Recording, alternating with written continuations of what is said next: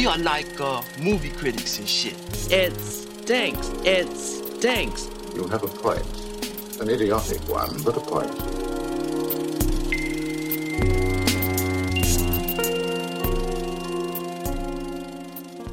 Saludos y bienvenidos a este episodio especial de Criticones. Yo soy Mario Alegre Femenías. Como de costumbre, me acompaña el co-host de Criticones, Juanma Fernández París. Saludos, Juanma.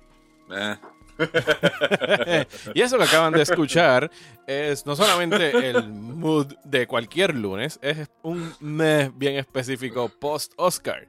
Porque hoy venimos a hablar de whatever the fuck pasó anoche en esa ceremonia llamada los Oscar. Juanma, yo entiendo que es eh, oportuno empezar quizás por el final y work our way back. yo, no lo, sé. yo lo que estaba pensando es si en realidad ninguno de los dos tiene algo positivo que decir de la ceremonia. O sea, estaba tratando de encontrarles, o sea, porque pues, obviamente pues, hay, hay por donde meterle mano a todo lo negativo. Eh, pero, pero tú tienes algo positivo, algo que te gustó de la ceremonia, De de, la, la entrega, No- ceremonia, no, no, no de ganadores. No algo, no algo que pasó, ni algo que dijeron, ni, o sea, de, de, de la producción, básicamente, de la entrega, de lo que, de cómo Eh, manejaron el COVID eh, Oscar situation. ¿Cómo te puedo decir? Era un. Yo pienso que era un.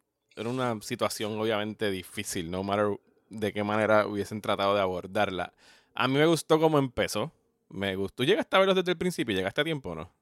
No, no llegué. Yo tuve, yo vi los episodios de los ganadores de la primera hora en internet, pero el show como tal de esa primera hora me, lo perdí. Ok, pues el show empezó con promesa. La promesa duró como cinco minutos.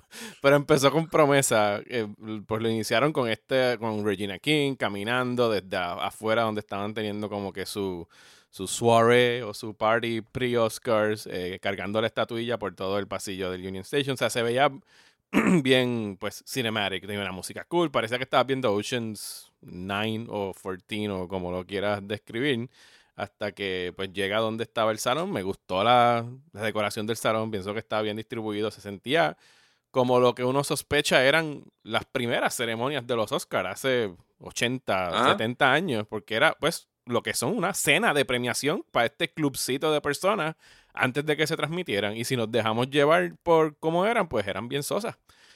es lo que se puede decir después de la, de la ceremonia de ayer. Pero, pero mano, ayer ya después, cuando se acabó todo, pensé- Aún, aún así, lo que de todo lo que estás diciendo, lo que estoy escuchando que lo que te gustó fue ver a Regina King caminar. caminar. Sí, yo pienso que todas las ceremonias de premiación eh, serían mucho mejor si Regina King camina antes de que empiece. Es- eso es your one positive thing de la, de la, Eh, de la, de la ce- ceremonia, ceremonia. me gustó la decisión de no cortar los discursos. O sea, eh, la decisión de no tocarle la musiquita a la gente en ningún momento. Pues por el mero hecho de que se ahorraron tiempo sacando los números musicales al pre-show, pero después como que necesitaron rellenar y pusieron el music trivia thing cuando estábamos ya llegando a la meta y por eso se prolongaron como 15 minutos más de lo normal. Pero sí me gustó el hecho de que, pues, vamos a escuchar a esta gente hablar, digan lo que les dé la gana. No, vamos, ahora no hay excusas de que los cortamos, le pusimos el conductor a tocar la música, sino que suelten por esa boca, digan lo que les dé la gana. Y, Pero es que, es que cuál era, dado que lo que había era un disc jockey, que es Questlove, que Ajá. pienso que hizo buen trabajo en realidad. Ay, Yo eh, tengo issues con eh, dos musical cues de Questlove que yo no sé por qué decidió tirar. Eh, después de que ganó Chloe Zhao dirección, les puso Live and Let Die a Tocojón. Y después de que ganó mejor película, les pusieron Nothing's Gonna Stop Us Now de Starship. O sea, no, no- no sé cómo escogió esas canciones para esos Bueno. momentos. Pasa lo siguiente, ambas canciones son canciones que han sido nominadas para Oscars, lo que pasa que la gente no se acuerda. Eh, la de Starship, de hecho yo por algún momento pensé que la de Starship había ganado, la de Starship yo no no, me pero- acordaba que fuese nominada. no, pero estuvo nominada, así que sí, brega con eso, brega que vives en un mundo donde Mannequin tuvo una nominación al Oscar. Ey, yo no tengo Este, issues con Mannequin, eh, a mí me gusta Mannequin. Y me gusta Gonna Stop Us Now. Era como que. no- no- usualmente la que orquesta yo- toca una pieza musical alusiva a algo o el score de la película, Sí, pero sí. Fui como que. Pero acu- acu- acu- acuérdate que el vibe era de. eh, el vibe era diferente. Así que yo lo que pienso es que él se dejó llevar como que de canciones pop que estuvieron nominadas al Oscar, pienso yo. ¿Y tú Anyway, tienes algo positivo eh, que decir? Yo, lo que pasa es que lo mío, lo positivo mío es lo positivo tuyo, y entonces rápidamente también está atado algo negativo. O sea que me explico. Sí, a mí me gustó que finalmente hubo el respeto de darle tiempo igual a todo el mundo. Eh, este, respeto, eso es lo positivo que me gustó. Respeto el intento de haber hecho algo más fluido. Pues, Y, y si, y si Soderbergh lo que significa si Soderbergh cuando dice que iba a ser cinematográfico se refiere a que iba a evitar eh, tratar de cortar, meaning de que todos estos, todos estos tiros fluidos como si fuera el, el realismo poético francés de la década de los 30, ¿entiendes? Que de- en realidad de ahí es de donde viene toda esta noción de tratar de hacer todo en un solo tiro. Pues ahí podíamos ponernos insoportables, más insoportables con el nerd, de que no hay nada más cinematográfico con corte y un montaje, ¿entiendes? Así que pues, ¿entiendes? O sea que esa estética está bien. Pero pasa lo siguiente. De la misma forma que hubo cosas de la producción que estuvieron, que estuvo bien que intentaran hacer algo diferente, hay otras que se sentían que, o que era como que como que el capricho de vamos a ser diferentes porque tenemos que ser diferentes, porque este año es diferente. Me explico. De nada sirve dejar a todos estos eh, ganadores hablar, sobre todo los ganadores que no son famosos, y entonces utilizar el ángulo donde el ganador no está hablando a la cámara. Eh, ¿Entiendes? Es como que ese ángulo de lado. ¿entiendes? De- eh, me pareció una muy mala selección porque lo que hizo fue como que crear una distancia Sí, alejar al, al entre, público. en- entre, el, entre el público que estaba viendo.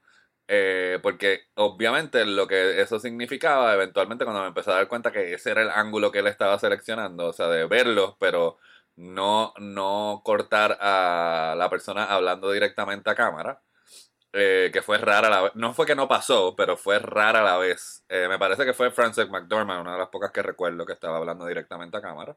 Y a Chloe Zhao también la vi hablando directamente a cámara. Pero a todos esos técnicos, artesanos, todos los de estos, eh, nunca se le dio el, ese close-up o ese... o sea, ese tiro de... Y entonces lo que hacía era señalar de que era esta fiesta eh, elitista, porque no están hablando, ni siquiera me incluyen a mí en el momento de, de emotivo del triunfo, ¿entiendes? Porque est- estaban hablando con los que estaban allí. Sí, estoy de acuerdo que esto fue un show de ellos para ellos. Pero es que siempre ha sido, eso es lo que pasa. Ah, Yo lo que siento hasta cierto punto, The Jig is Up siempre ha sido un show para, eh, eh, siempre ha sido un show de ellos para ellos. Lo que pasa es que la transmisión se le ha montado, se le montó un glamour y una grandeza que este año era imposible por las circunstancias y que Soderbergh, porque le gusta joder el parto, también terminó de desmantelar, eh, aprovechando la situación. ¿Entiendes? Porque a él eso es típico de, de, de, de él, ¿entiendes? Es como que de su sensibilidad como artista y como cinéfilo, pero este, pero sí, o sea, eh, se sintió así como que más frívola todavía, de- eh, porque, o sea, el pump and circumstance, ¿entiendes? No había como que la grandeza, eh, como, o sea, y desde lo básico, al, tan, al ser tan poca gente, y no poder estar allí y no poder ver la gente y no poder ver el montaje y no, ¿entiendes? Como que todo lo, lo, lo que, lo que sí, lo que usualmente hace que la ceremonia se sienta como que maratónica, ¿entiendes? Eh, pues todo eso fue removido y lo que quedó fue la esencia de lo que era, que es básicamente es este eh, eh, orgía de egos, donde nosotros los donde nosotros los humanos pues tenemos el privilegio, la plebe, los mortales. tie- tiene el privilegio de, de presenciarlo, ¿entiendes? Es como que, pero ni, si- de ni, pero ni siquiera ser incluidos en el, ¿entiendes? En el, en el, en el proceso. O sea, no terminar con mejor película me parece absurdo, pero... Es una decisión, o sea, fue un riesgo. Y obviamente a la, a la que vimos después de esa pausa comercial que salió Rita Moreno y de repente en el fondo vimos que decía Best Picture, todo, todo el mundo llegó a la misma conclusión. O sea, esta gente está apostando a acabar con Chadwick Boseman ganando. Ajá. Y cuando tú te Eh, tiras esa maroma, pues tú estás... O sea, yo creo que ayer comprobamos que en efecto esta gente no sabe quién va a ganar previo, previo a la transmisión. ¿Sabes qué? Que tengo que admitir que, que a mí me cogió de sorpresa que ganara Anthony Hopkins, pero es precisamente como estaba, no me debió haber cogido de sorpresa, ¿entiendes? Porque no es nuevo que cuando, no es nuevo que cuando la categoría está cerrada, ¿entiendes? Gana el actor británico. O sea, no es la primera vez que pasa, ¿entiendes? Cuando una categoría está como que neck and neck, o sea, como cuando no hay una actuación que tú puedas, que es como que el relleno, ¿entiendes? Como que, bueno, habían cinco espacios y tuvimos que meter a esta persona porque, ¿entiendes? Cuando, cuando las, las categorías de actuación están ahí, así, gana el actor británico. Ellos tienen, ellos son unos freaking anglophiles, ¿entiendes? ¿no? Y- Y lo otro, y lo otro es también que sí, o sea, y esto lo mencioné yo en las predicciones en lo que se publicó en el nuevo, en el nuevo día, de que sí, yo pienso que la actuación de Anthony Hopkins en The Father es maravillosa.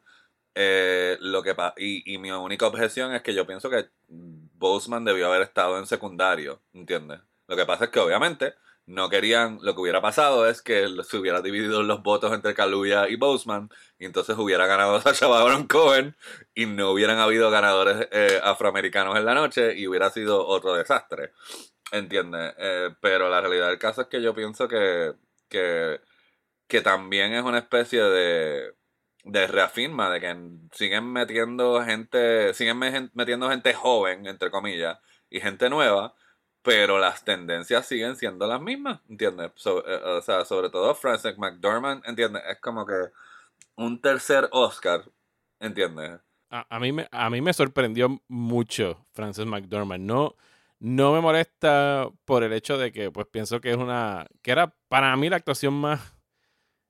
Eh, digamos, introspectiva o más. no difícil, pero más di- di- diferente a las otras cuatro que estaban en Sí, pero, pero Y que usualmente no las premian esas actuaciones.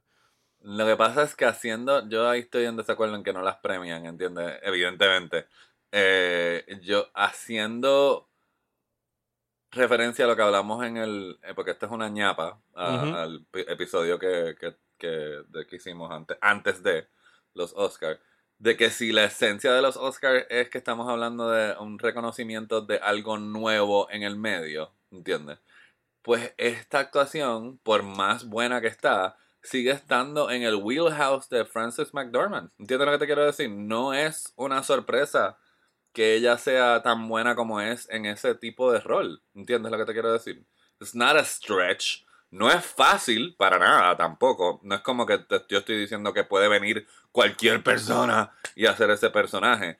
Pero eso que ella hizo en Nomadland, ella lo hace extremadamente bien y lo ha hecho en otras otras interpretaciones. Algunas de las cuales han sido nominadas y no habían ganado. Lo que pasa es que pues esta todo el mundo se montó en el caballito de la película. Obviamente la película le habló a mucha gente, lo cual me parece genial. Pero, pero dejándonos llevar, ¿entiendes? Por eh, el Oscar está para resaltar un avance artístico, avance, ¿entiendes? Meaning, al territorio nuevo. Todas las demás actuaciones, excepto la de McDormand, eran las que habían movido al actor hacia adelante, ¿entiendes? Porque Vanessa Kirby no había hecho nada como eso, y Viola Davis no había hecho nada como eso, y Carey Mulligan no había hecho, ¿entiendes lo que te quiero decir? Podía haber sido cualquiera menos, menos Frances McDormand, Fíjate, ¿entiendes? yo en, como por- que... en ese aspecto yo pienso, sí, Frances McDormand ha hecho ese papel antes, pero no, no, no es una actuación igual a la de Fargo, ni igual a la de Three Burials. Three Burials no, perdón, eh, Three, Three Burials es la de Three billboards, Three sí. Billboards. Yo lo que te estoy diciendo que, yo no estoy diciendo que sea lo mismo, no, no, no he dicho eso. Estoy diciendo que está dentro de su, de su, eh, Sí, dentro de su, de su caja de herramientas. de su caja de herramientas, eso es lo que quiero decir. O sea, eso está ahí, ¿entiendes? Que no es como que, wow, hiciste, que me cogiste de sorpresa, hiciste algo nuevo. Que no se le puede aplicar a Hopkins, ¿entiendes? Hopkins ha hecho ciertas cosas, la interpretación de Hopkins en The Father tiene elementos que hemos visto antes, pero él, él ahí es algo nuevo también para él, la vulnerabilidad de, ¿entiendes? Que coexiste con, con lo- los, los destellos estos de quién era esta persona y en la confusión y todo, ¿entiendes? E- Es una actuación que es algo que Hopkins no había hecho nunca en pantalla. Sí, no, y, y- y a mí Eh, no, eh. me, no me molesta en lo absoluto la, la victoria de Anthony Hopkins. Yo pienso que es merecida y fácilmente su mejor papel desde, desde Silence of the Lambs. Él mismo no se cree que, que fue el que ganó. Aquí lo que llama la atención, o sea, y, y, el- y hoy y mañana y en 20 años, Chadwick Boseman va a estar increíble en Ma Rainey's y Anthony Hopkins va a estar increíble en The Father después de que podamos haber olvidado lo que pasó anoche. Lo que yo no concibo en términos de producción es la apuesta que se tiraron, la manera como eh, Joaquín Phoenix, que sabemos que odia estar en estas cosas, despachó la categoría como si o sea, le dejaron a Joaquín Phoenix el estar a cargo de la última categoría de la noche y hoy supuestamente se está Pues- informando que Olivia Colman estaba dispuesta a aceptar en nombre de Anthony Hopkins, o sea que hubo un discurso ahí que ni siquiera, o sea, no sé qué sucedió en la dirección en ese momento que no cortaron a Olivia Colman en Londres, que eran las Bueno. 4 de la mañana, para que diera el discurso en nombre de, de, de Hopkins. Porque primero, porque, Anthony- porque, porque Joaquín Phoenix hace lo que le sale del forro. Esa es una. Eh, y lo otro es que, de nuevo, que por más que queremos hacer, que es, es la- lo irónico y lo que es como que que cuando vuelva, si volvemos a hacer esto el año que viene, ¿entiendes? Es como que es esa misma, es como el tweet que tú pusiste, es como que si los de la es el es la ley de atracción, ¿entiendes? Es como que nos repela y nos atrae a la misma vez, ¿entiendes? Por más que quieran hacer algo diferente, y esto incluye a Soderbergh, por más que jodió el parto, la tradición dicta que el que gana el Oscar del año pasado es el que entrega, ¿entiendes? A pesar de que Joaquín Phoenix entonces coja y te joda el momento final de, Pero por eso, de, la, de la transmisión. a eso es a lo que me refiero, que tú tenías este perfect storm de que, mira, los dos favoritos no van a estar. Joaquín Phoenix lo va a entregar y vamos a poner la última en la noche. O sea que pudiste haber acabado con Nomadland como uso y costumbre de todos los años, pero estabas apostando en una apuesta bien, bien frágil, ¿sabes? Que todo iba a salir como tú querías. Tengo que decir que hubo un. Desde hace mucho tiempo, no tengo el número, probablemente son más de tres décadas, donde sí se terminaba con mejor película. Pero sí hubo ceremonias donde antes no se terminaba. O sea, eso es, eso es algo de los últimos 40 años de, de los Oscars, ¿entiendes? Habían ocasiones donde no se terminaba con mejor, mejor película, se terminaba con mejor director, a veces, ¿entiendes? Es como que... Y a veces cuando era así como que bien melodramático, meaning como que Betty Davis versus John Crawford, ¿entiendes? Lo dejaban para el Pues final. lo- pues entonces, y eso era, era más cuando era en radio, ¿entiendes? Para extender la telenovela, porque obviamente al, al público lo que le interesaba eran la- los- las categorías de actuación, no, de, no los técnicos ni los artistas. Este. Digo, artistas son todos, me refiero a, a los que están detrás de la cámara. Eh, eh, este, y entonces pues cambiaban el orden cuando se transmitían por radio y no siempre terminaba con mejor película. O sea que no es o sea que tampoco es la primera vez que esto pasa. Es la primera vez de que nosotros que nos pasa al público. A esta, a esta generación que ha crecido con los con los Oscars, ¿entiendes? Es como que es la primera vez que tenemos que tenemos que hemos tenido que vivir. Pero entonces lo otro es, ¿entiendes? Que ahora también es la, la pseudo controversia de que si Glenn Close estaba scripted o no estaba scripted. ¿Entiendes? Lo triste del caso es que sí hacía falta un host, ¿entiendes? Hacía falta un host, ¿entiendes? Un host podía haber podía haber recibido, alguien le podía haber hablado al host cuando, eh, cuando Joaquín Phoenix dijo fuck it, ¿entiendes? Ajá. Como que alguien le podía, mientras, mientras bregaban con ese caos, alguien le podía haber hablado por RSB a- al host y decir, y haberle indicado de que presentara a Olivia Colman, ¿entiendes? Eso se pudo, a- se pudo haber hecho. Eh, esos bits, es, ¿entiendes? De, de, de ¿entiendes? Es, es, es eso mismo, te peinas o te haces rolo, ¿entiendes? Es como que, ¿para qué? ¿Para qué? Pa- o sea, pa- o sea, al hacerlo era más evidente de que, de que eh, como que no sé, que lo está, o sea, que, o, que lo debieron haber hecho más, o, o, o no, en realidad no sé, como, o sea, eh, yo aún siento que o sea, no puedo. Todo el mundo está como que worst Oscars ever, ¿entiendes? Obviamente lo que va a quedar es los ratings, ¿entiendes? Pero Sí, a que- mí. Que, no, no los hemos mencionado, pero los ratings cayeron más de 50 y pico por Pero es que ciento. eso se sabía. esperarse. Eso se sabía. eso se 9.9 sabía. millones. Eh, y sí, esperábamos que fueran bajos y fueron bajísimos. O sea, fueron los peores ratings en no sé cuántas décadas. Pero estábamos hablando de pues un año de pandemia, películas que nadie había visto, una ceremonia que no te mantenía cautivo desde el principio. O sea que pues, ¿qué esperaban? Sí, pero aún así yo no pienso que fueron los peores. Yo tampoco. O sea, yo, honest- yo lo dije anoche, yo me disfruté el formato. Pienso que con unos ajustes podrían ah, make it work even better de lo que tuvimos anoche. Eh, solo es cuestión de, de aprender de los errores de esta ocasión. Pero a mí Sí, no me molestaría pero- ver esto otra vez más o menos implementado de esa no, forma. yo, yo no. Yo ahí yo te diría que ahí yo te diría que parte del problema es de que ya vimos detrás de la cortina y vimos que el mago de Oz es just es un tipo que no tiene poderes.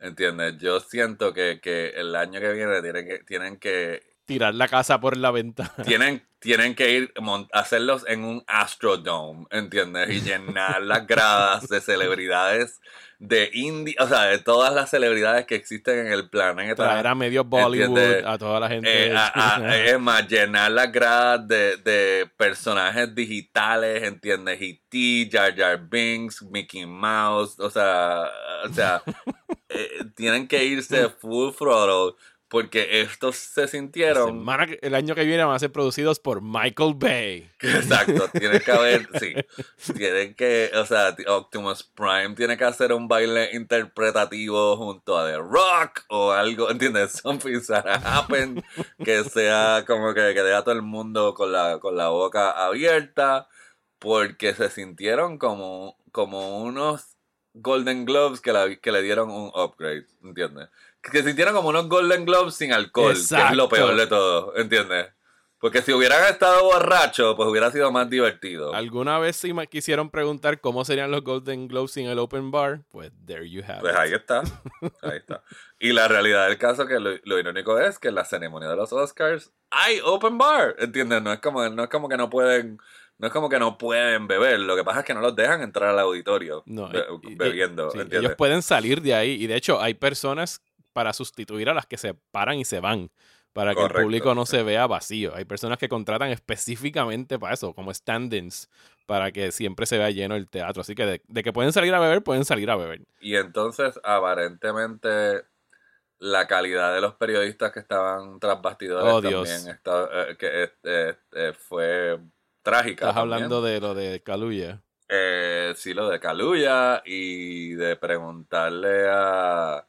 Ay, Dios mío, no quiero masacrar el nombre. ¿Cómo se pronuncia el nombre de la ganadora de Mejor Actriz Secundaria? Eh, Yoon... Yoon eh, Yoon Yo Young. Lo lo estamos masacrando de seguro, pero por ahí es que va. bueno, pues de que todas las preguntas a ella fueron sobre conocer a Brad Pitt y que, una, que alguien le preguntó que cómo olía a Brad Pitt. Que cómo olía a Brad Santo Pitt. Dios. Y que, y que ella le conte- y que ella le contestó, yo no soy un perro, gracias. ¿Entiendes? Es como que... Yo no, yo no vi lo, yo no vi las preguntas que le hicieron a la pobre señora surcoreana. Yo lo que sí vi la de Kaluuya, que lo confundieron con Leslie Odom Jr. Por supuesto. Y, y después, y después revelaron que es como que un, todavía un look peor para esta gente que ya están como que en el fondo del inodoro, que la que hizo esa pregunta es del Hollywood Foreign Press. La, Por supuesto. la misma asociación de los Golden Globes que están a punto de ser cancelados y quedarse por lo menos sin NBC después de todo lo que ha ocurrido en los, en los pasados, las pasadas semanas. Que, que pues que están bien aprietos y que para colmo haya sido ella, es como que. Y los de nuestra y los de nuestra organización están Está salivando. Dead, están, están salivando. Sí. Eh, y deja, para llenar ese espacio, ¿entiendes? Pero Es fíjate, no, no te creas, gente externa a nuestra asociación. Los he visto comentando en Twitter de que si lo que quieren es algo similar a los Globes, pero con un cuerpo de periodistas más diverso, lo que tienen que hacer es darle chavo a- al show del Critics' Choice y despedirse del Hollywood Foreign Press, porque eso es Bueno, la realidad del caso es que en las últimas semanas dejaron entrar a periodistas extranjeros. ¿entiendes? Un hay un montón de colegas, eh, en- literalmente en el último mes, eh, estratégicamente, obviamente. Dejaron entrar. Yo tengo un colega de Francia que conozco de toda la vida y un colega de Brasil. Y antes era estrictamente, o sea, de hecho, para mí, que fui el, primer, el primero de los puertorriqueños en entrar, fue específicamente difícil porque no sabían qué carajo hacer, qué. ¿Dónde cara qué carajo? De nuevo, lo mismo de todos los días. Sí, ¿Qué eres carajo es Puerto aquí, Rico? eres de- ¿Y- ¿qué- ¿Cuál y es tu estatus? ¿Y qué eres? ¿Cuál es el, qué, qué son ustedes? ¿Entiendes? ¿Qué- ¿Dónde, ¿Para dónde ustedes van? Eh, ¿Dónde los ponemos? De hecho, y como este podcast no lo va, y como es en español, y no lo- a, mí me, a mí la persona que, admite, que admite la, la, las solicitudes me preguntó que en qué estado estaba Puerto Rico. y tuviste que Esa darle una una- clasecita del Esa fue colonial. una pregunta que a mí me hicieron cuando yo entré al, al- a la Asociación de los Critics' Choice. Bueno, Evidentemente ya hay toda una alegación de Puerto Rico, ellos ya saben qué es Puerto Rico y dónde Sí, queda y yo- todo lo demás. yo te agradezco que te hayas tenido que pasar por todo eso, porque a mí fue ridículamente fácil entrar al Pues Critics' por Choice. eso, ¿no? Bueno, es como el hijo mayor, ¿me entiendes? El primero se lleva todos los tortazos y ¿entiendes? es como que y ahora pues... Tengo que admitir que yo conozco a muchas de las personas del... O sea, conozco a varios de los de Hollywood Foreign Press. No todos son locos. No todos son idiotas.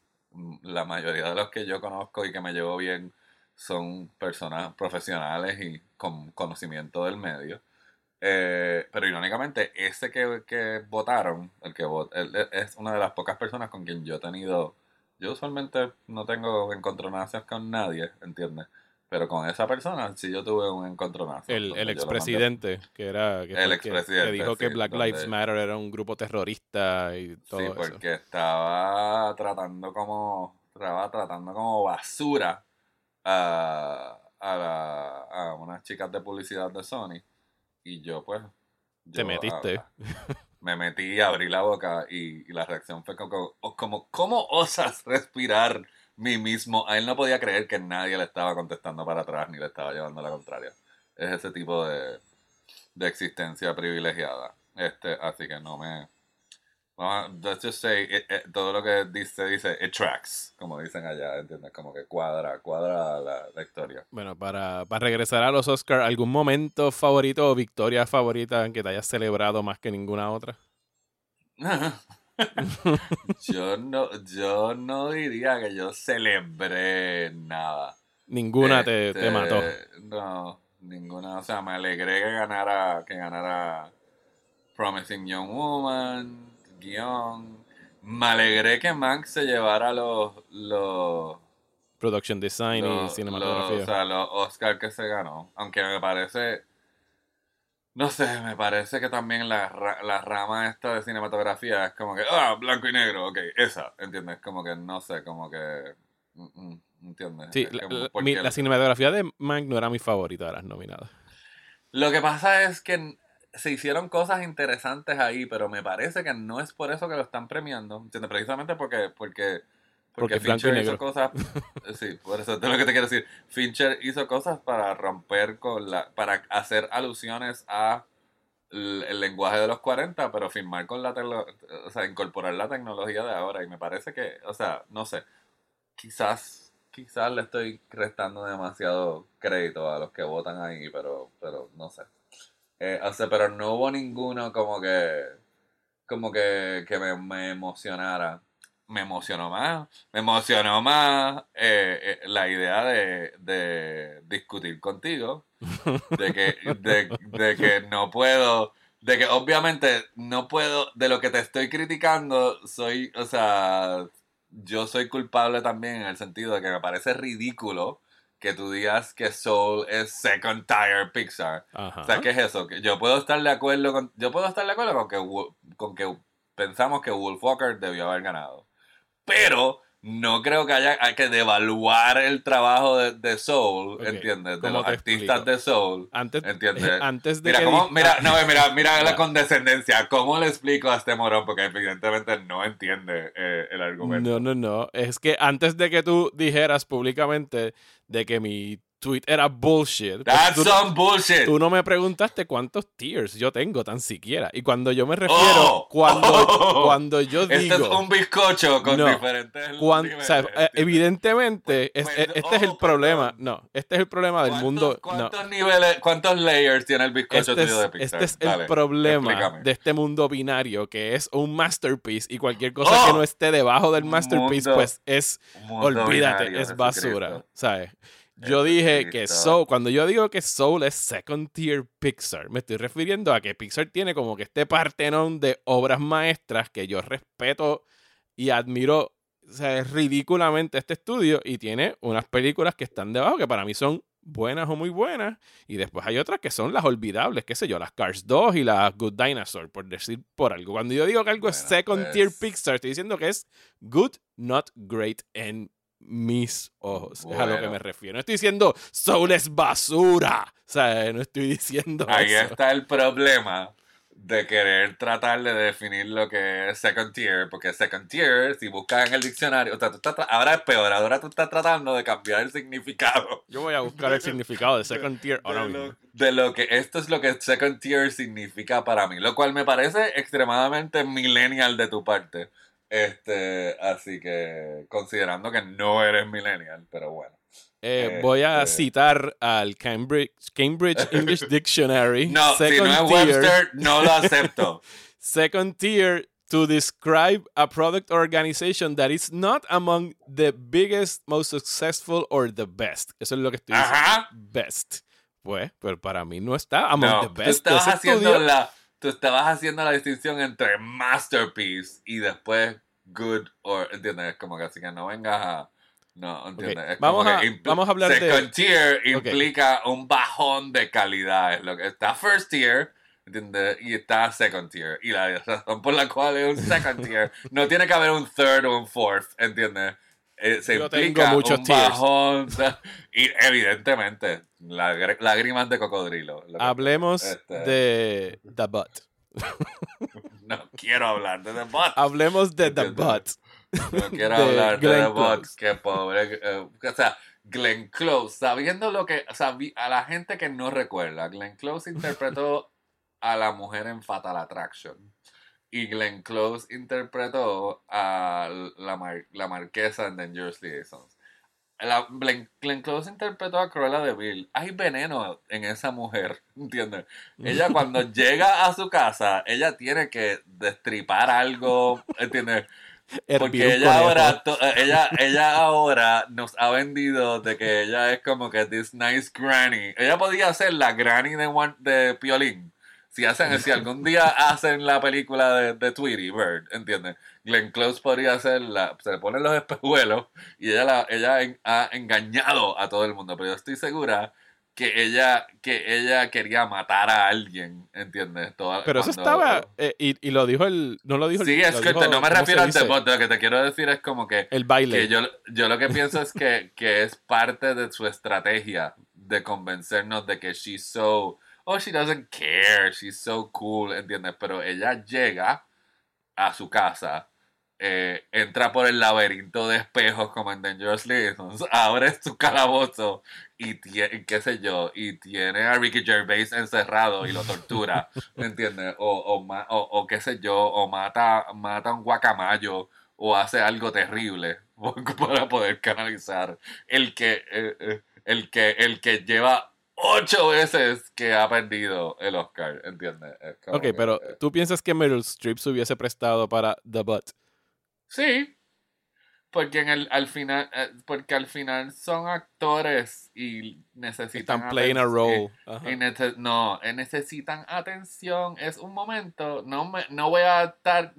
eh, son dos momentos de ser el centro de atención. O acepto la estatuilla y tengo todos los ojos sobre mí, o hago the bots y me convierto en un GIF y soy el centro de atención y el centro de la conversación. Lo cual, y me- para los actores que escuchan este podcast se pueden ofender conmigo, pero hay un elemento de eso, de querer ser el centro de atención, de necesitarlo, ¿entiendes? Este, como dice la, la parte esa de Chicago, de, de la canción, es como que I love the audience and the audience loves me and we love each other because and that's because none of us got enough love from in our childhood, ¿entiendes? Esa mierda que, que es psicología barata, en realidad eso tiene mucho que ver, ¿entiendes? Eh, Bueno. Y así que, pues, eh, Se- según, según el más que mea de ABC, que no me acuerdo el nombre ahora, creo que apellido es Mills, que entrevistaron hoy en Variety. Obviamente Glenn Close sabía lo de The Butt y estaba in on it. Lo que no estuvo rehearsed ni estaba en el itinerario es Sí, que el se pusiera a perrear en, en Sí. medio de todo eso. Yo diría, yo difiero, yo diría que para aquellos que hemos vivido un poquito más, Glenn Close lo que hizo fue culiar. Culear, sí, exacto. No fue Sí. perreo. No, Porque uno porque- culea solo, perreo requiere de dos Bueno, personas. perreo requiere que se le hubiera pegado a alguien y le hubiera puesto, le hubiera empujado hacia abajo y puesto en cuatro. Eh, eh, y eso no fue lo que pasó. Así que yo sé que el headline de Glenn Close perrea en los Oscars es más, es más sexy y, y Y no pueden usar culea, que eso como que todavía tiene una connotación. Ajá, ¿por qué? Porque no se puede decir, pues tú ves, en los Goya se puede decir culo, ¿entiendes? Así que Pero no este, estamos en los Goya. bueno, me voy para los Goya, donde no Eh. hay, donde no hay second tiers. Si todavía queda alguien escuchando esto, eh, quería preguntarte algo que pasó durante los Oscars, pero no es de los Oscars, por lo menos no de los Oscars de este año. ¿Qué Ay, vas a mencionar eso. Sí, vas a sí, mencionar eso. Sí, lo voy a mencionar, Va- claro no. que sí. Sí, ¿Por qué? Porque sí. ¿Para qué? porque- para porque para que sí. todo el mundo escuche de la vez que te tiraste, de que tú eres mejor no. amigo de Steven Spielberg. Conste que el que lo estás tirando en medio eres tú, yo no iba a sacar Pero es que lo sabes, que es como que es como No. que and that one time with Spielberg, no, and that yo- one time with No. Spielberg. I don't have to do that. Yo lo que quiero saber es qué te pareció, qué te pareció el teaser de West Side Story. Pues el teaser, ¿qué tú quieres que yo te diga? O sea, ¿qué tú quieres que yo te diga? Ok, pues Eh, entonces voy a hablar yo, si no quieres hablar. Pero es que yo lo que tengo es. El problema que yo tengo fundamentalmente es que eso mismo, estamos hablando. Yo lo que tengo es problema con que exista otra versión de West Side Story y no porque sea purista con la original. ¿Entiendes? Es que no nos Que- gusta el musical y Eh, punto. eh, lo que estoy hablando es. Y no es. Y no es que no. El problema tampoco es con el- lo que es el musical. Porque yo veo los méritos que tiene ese musical. ¿Entiendes? Pero lo que pasa es que me trabaja mucho, me revienta en el fondo del ser todas estas conversaciones de representación y diversidad y de movernos hacia adelante y todas estas cosas, pero los puertorriqueños, no los latinos, ¿entiendes?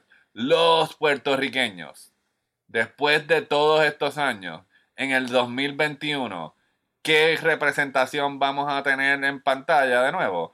Fucking West Side Story again, ¿entiendes? No, no- no hay nada nuevo, ¿entiendes?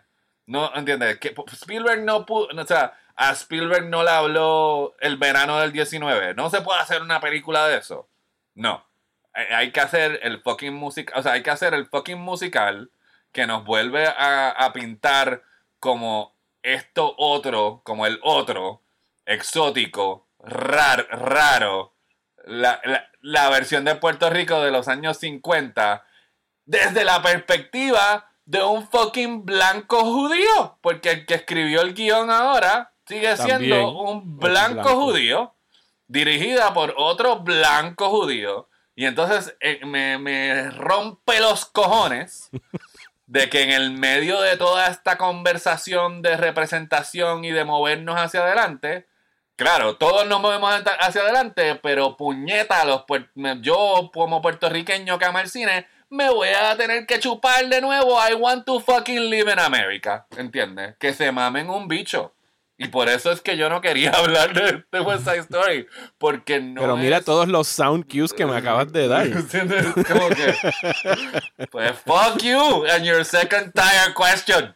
¿Entiendes? Es como que, o sea, sí te puedo decir que evidentemente en el, eh, a nivel de estética se nota que hay un fucking director de tres pares de cojones, porque está el tiro este desde arriba con los, las sombras y la cinematografía, que es alusiva al original, o sea, hay muchas cosas de calidad en el teaser, pero nada de eso borra la furia de eso mismo, de que ahora, de nuevo, de que Puerto Rico sigue siendo, o sea, ni siqui- o sea, de que no tenemos, de, en- de- de eso, de que, de que, de que hemos tenido a Raúl Juliá y a Benicio del Toro y toda esta mierda, pero ahora el monolith que es Spielberg y el monolith que es West Side Story. ese music, ese West Side Story va a volver a lanzarnos a nosotros en términos de representación cultural siete décadas para atrás.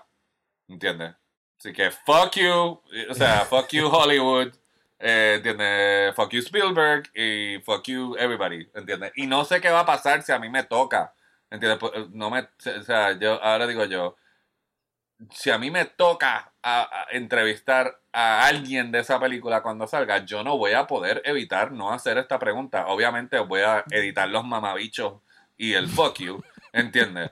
Pero el fuego que yo siento en el centro de mi pecho, ¿entiendes? De tener que lidiar con esta mierda de nuevo, ¿entiendes? De, represent- de esta representación vaga y, y, y, y, o sea, simplona y que no nos representa, no nos fucking representa, que es lo otro, ¿entiendes? No voy a poder evitar, ¿entiendes? Así que ojalá. Me perdí, me perdí el jangueo, estaba en Los Ángeles cuando Spielberg estuvo aquí, me, me perdí el novelereo con Spielberg, ¿entiendes? Eh, eh, y ojalá, no sé, no, o sea, nada, quizás sea bueno, alguien, alguien se lo tiene que hacer, alguien le tiene que hacer esa pregunta. Bueno, se le hizo cuando se le hizo cuando estuvo acá. Las, las- todos los dos gaguearon, tanto él como Kushner, cuando se le hicieron las preguntas y se las van a volver a pero, sí, pero siguieron con la película. Y lo otro es que tanta mierda. María, ahora digo yo, si nos vamos a poner, María no es. O sea, entiendo lo que te quiero decir. No vino. Eh, el, el, el, puer- el PR stunt de venir aquí, ¿entiendes? Para poder, de- a buscar a María. para poder decir, porque eso es lo que va a pasar en el junket. Que es para eso se hizo para poder decir que hicieron la gestión. ¿Entiendes? Eso fue un ch- checking up the box. Para poder mencionarlo en el press tour. ¿Entiendes? De que se hizo eso. Y precisamente cuando se hagan las preguntas de cómo se incorporó, ¿entiendes? A la otra que están a la otra disculpa que, están, te interrumpa, disculpa que te interrumpa. Es la misma razón por la que está ese tiro de la bandera y la cita del viso en el piso. Ajá. Es la misma Y razón. De la, de la misma forma, eh, eh, eh, eh, están usando a Rita Moreno eh, como, como escudo también para padrinar la versión nueva. ¿Entiendes? Porque si algo positivo que salió de la primera West Story es el triunfo de Rita Moreno y que haya tenido eh, longevidad de, de carrera, ¿entiendes? De que el Oscar le haya permitido seguir trabajando. Que, de nuevo, hablemos sobre, sí, ella ahora es una leyenda, pero ella no tuvo como que siete películas donde ella fue la protagonista años después de, de West Side Story. No, ella inmediatamente después fue la, la indígena, la, la morenita, el papel terciario. Ella siempre fue actriz de reparto y sus otros triunfos los tuvo en televisión y los tuvo, eh, por algo tiene el En los el tuvo en teatro, televisión y en- los tuvo en teatro. Sí, pues, eh, eso es un documental que van a poder ver pronto que está muy bueno. Sí, en Hollywood has- hasta ahí fue que llegó, ¿entiendes? En términos del momento de... de- así que a ella la están usando de, de, de, de esto. Y entonces, para colmo, ¿entiendes? Yo no sé cuál es la descendencia de Adriana, Adriana Voss, ¿entiendes? Yo entiendo que es Pero- colombiana. Pero Anita, ¿entiendes? Tampoco, ¿entiendes? Como que no hay ningún puertorriqueño en el elenco. O sea, hay puertorriqueños en los secundarios y terciarios. Antes que, de que los, me vengan a mencionar Ana Isabel y todas estas cosas. Pero los roles claves, tampoco, ¿entiendes? No, o sea, porque si, porque si dijéramos que, que si se hubieran llevado a una nena de Peñuela, ¿entiendes? O si fuera alguien de Humacao, ¿entiendes? O que, que literalmente se lo llevaron y ahora después de que salga esta película, esa gente va a tener un- tiene una carrera para seguir hacia adelante, pues yo me metí a todo lo que yo acabo de decir en el fondo y le aplaudí a la película, ¿entiendes? La oportunidad de poder seguir por ahí para abajo. Pero la realidad del caso es que no, eso no va a pasar, ¿entiendes? Eso no, eso no va a pasar. Ana Isabel trabajó con Spielberg. ¿Y qué está haciendo ya ahora? Está, viene aquí, está de anfitriona en un, en, un show de ABC, de ABC5. No se supone que cuando tú trabajas con Spielberg, eso es como que el trampolín a. ¿Entiendes? ¿Por qué, por qué, por qué Ana Isabel no va a tener. No, porque Ana Isabel no le va a pasar como a Christian Bale? ¿Entiendes? Que trabajó con Spielberg también. O Drew Barrymore. ¿Entiendes? Pues to- los dos sabemos por qué no, por qué no, no le va a pasar. Y no tiene que ver nada con el talento de Ana Isabel. Tiene que ver No. con que la única representación de los fucking puertorriqueños en pantalla sigue siendo West Side Story después de 60 años. Y ahora va a regresar with a vengeance. Y si, y si me da un fucking stroke, tú pagas el funeral por estar hablando de esta mierda. Bueno, yo no sabía que te ibas a ir en brote, pero está bien. Yo, acá, le voy a echar la culpa, le voy a echar la culpa, he estado mecha corta todo el día porque me puse la segunda dosis, así que ah, es un efecto secundario. es un efecto secundario, sí. Después, cuando pongan esto al aire y diga, este tipo perdió la tabla, eh, yo, eh, I, will, I will plead insanity, COVID insanity. El, yo estoy de acuerdo con todo lo que dices. O sea, yo, a mí no me gusta West Side Story. No- Nunca me ha gustado. El trailer, obviamente, es un trailer de Steven Spielberg. Pienso que se ve cinematográficamente impresionante de la misma forma que West Side Story. El, el original se ve cinematográficamente impresionante. Yo lo que me estoy tratando de preparar ya mentalmente, porque pues a raíz de que estamos a la idea de un mes y medio, poco me- men- menos de mes y medio para el estreno de In Heights, que es otro musical que sí, pues levanta las voces latinas y tiene un el- elenco multicultural y está hablando de latinidad y hay muchísima representación ahí. Me estoy preparando mentalmente para lo que será ese, esa pelea en la, en la próxima entrega, cuando estemos de aquí un año hablando de esto, y con suerte ya no serán Te lo tantas de los Oscar. anticipo, te lo anticipo. In the Heights, con suerte, mejor actriz secundaria. And that's it. Maybe. No va a llegar a mejor pe- no va a llegar a mejor película. No, no, no. Y yo sé que no. No va a llegar, no va, o sea, a mejor actriz secundaria y no estoy consciente si se escribió alguna canción nueva, Sí, usualmente lo hacen para eso mismo, para que la nominen para la canción. pero pero triste es el caso. Triste es el caso. Triste es el caso. Sí, y vamos, a, y vamos a estar envueltos en estos debates donde la película nueva de Spielberg, por más virtudes que pueda tener cinematográficas, pues siempre va a tener la mancha de que es un refrito de una película que, pues al menos que tú no seas puertorriqueño, no vas a entender por qué se siente tan cargada y tan, tan pesada. Nada, lo otro es, ¿entiendes? Es como que lo otro es bajando revoluciones. Hay que ver. Hay que ver qué hicieron esos dos judíos blancos, ¿entiendes?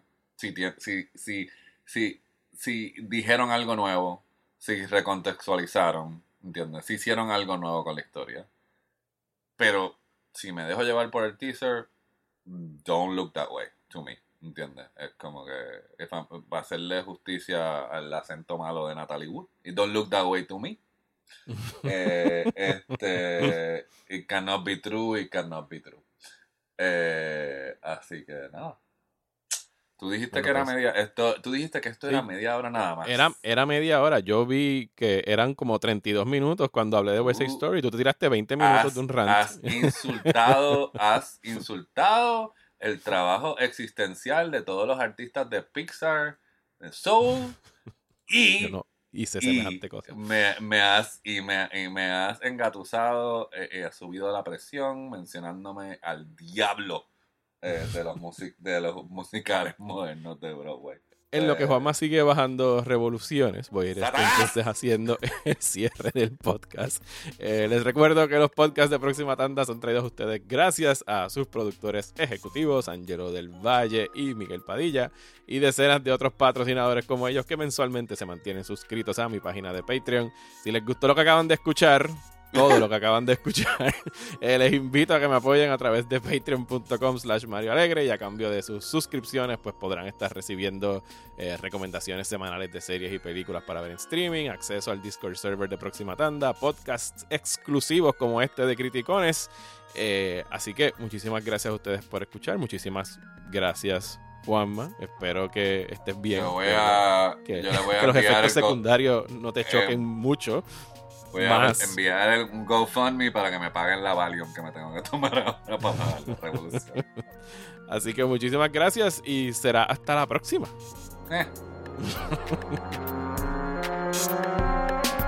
Now that was a good movie. I love this movie. It was genius. I will return tomorrow night with high expectations. Pray you don't disappoint me.